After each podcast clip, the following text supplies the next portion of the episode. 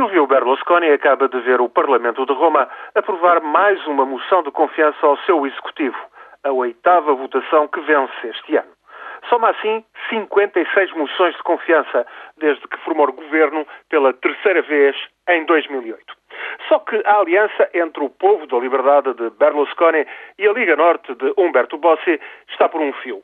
Dificilmente o Executivo chegará ao termo da legislatura em 2013, tantos são os desacordos sobre política económica e financeira muito político do centro-direita, aliás, quer mesmo ir a votos na próxima primavera antes que as contestadas medidas de austeridade comecem a fazer muita moça.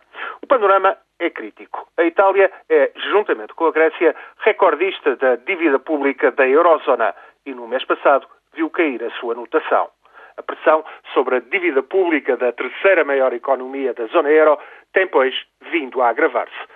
Um orçamento equilibrado dentro de dois anos é um objetivo em que poucos acreditam. De resto, a economia italiana está em perda de competitividade frente aos demais parceiros europeus há uma década. Todas as estimativas apontam para um crescimento inferior a 1% este ano, uma vez mais abaixo da média europeia.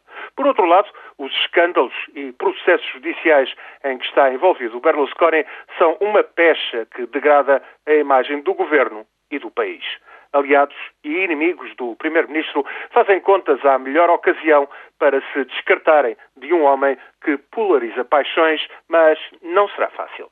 As divisões da oposição são notórias.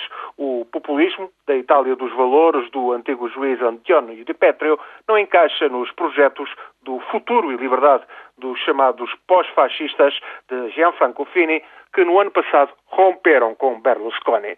Os ex-comunistas e os democratas cristãos do Partido Democrático, por sua vez, dificilmente se entendem com os católicos da União do Centro. Os soberanistas da Liga Norte de Bossi representam quase uma ameaça separatista. Ninguém tem grande vantagem em sondagens de opinião e o que sucederá ao partido pessoal de Berlusconi se o magnata de 75 anos sair de cena para ficar nos bastidores, tudo isso é uma incógnita. Desde o início da década de 90 que Berlusconi condiciona a política italiana. Tudo acaba por girar em seu redor. É uma grande farsa a ameaçar tragédia.